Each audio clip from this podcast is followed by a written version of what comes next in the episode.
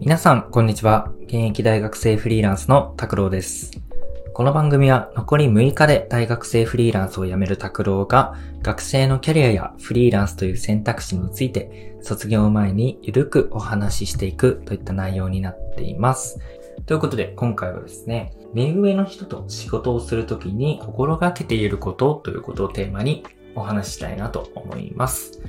で、このテーマはですね、えー、特に僕がそういう状況によくなるっていうところが、まあ背景としてはあるんですけれども、えー、僕はですね、動画マーケターとしてフリーランス活動をしていたりとか、あとはその Web キャリアスクールのメンター講師としても活動をしています。なので、まあ自分よりも年上の方を相手にお仕事をしたりとか、あとは年上の方を受講生として、まあ自分がいろいろ教える立場に立つっていうことがありますので、まあそういった時にですね、どういったコミュニケーションを心がけているかとか、あとはどういう心がけで、えー、人と接しているかっていうところを、ちょっと今日は簡単にお話ししたいなと思います。で、僕がですね、ま、目上の人と仕事をするとか、年上の人と仕事をするときに、まあ、心がけていることがたった一つだけシンプルなこととしてあります。それはですね、やっぱりリスペクトを持つっていうことをですね。で、まあ確かにフリーランスの歴としては僕の方が長い可能性も場合によってはあるかもしれない。もしくは、まあ、お仕事をしている時に、まあ、ちょっと拓郎さんにこう動画のご相談とかしたいんですけど、みたいなお話をいただくこともよくあるかもしれない。で、そういった時にですね、それでもですね、相手の方が、まあ、人生の経験値としては、はるかに上だったりとか、人生の先輩であるということは、すごく多いんですよね。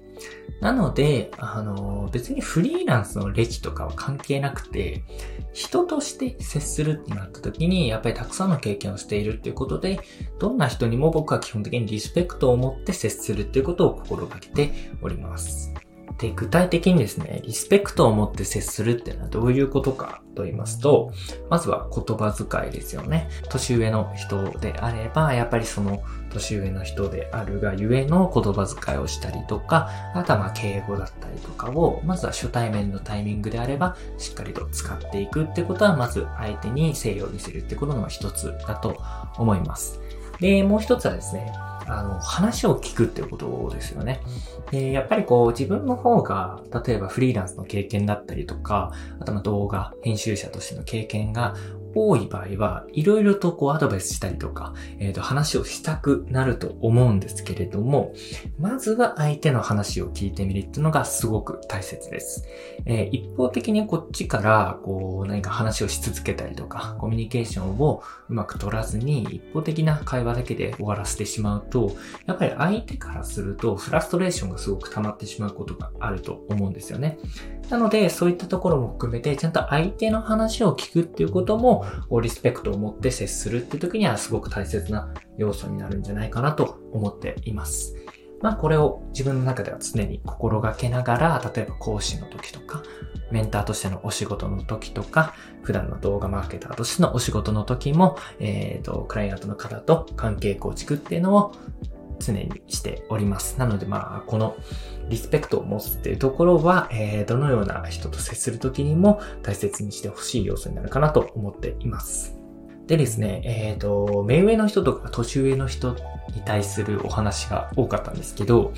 もちろん年下の人にもリスペクトは必ず送ってほしいなと思っています。もちろんその人それぞれのバックグラウンドってものが存在しますし、その人それぞれに経験してきたものっていうのが必ずあると思います。なのでですね、まあ自分の方が長い間生きているとか、えっ、ー、と、経験が長いからとか、そういった理由で、まあ、えっ、ー、と、相手へのリスペクトを忘れてしまうっていうことをしてしまうと、やっぱりそこから自分自身の評判が下がってしまったりとか、もちろんその人に対する信頼っていうところもすごく下がってしまうかなっていうふうに思いますので、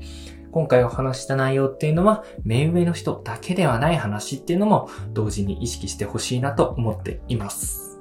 ということで、今回のお話はこれで終わりになります。次回の放送もぜひお聴きください。それでは。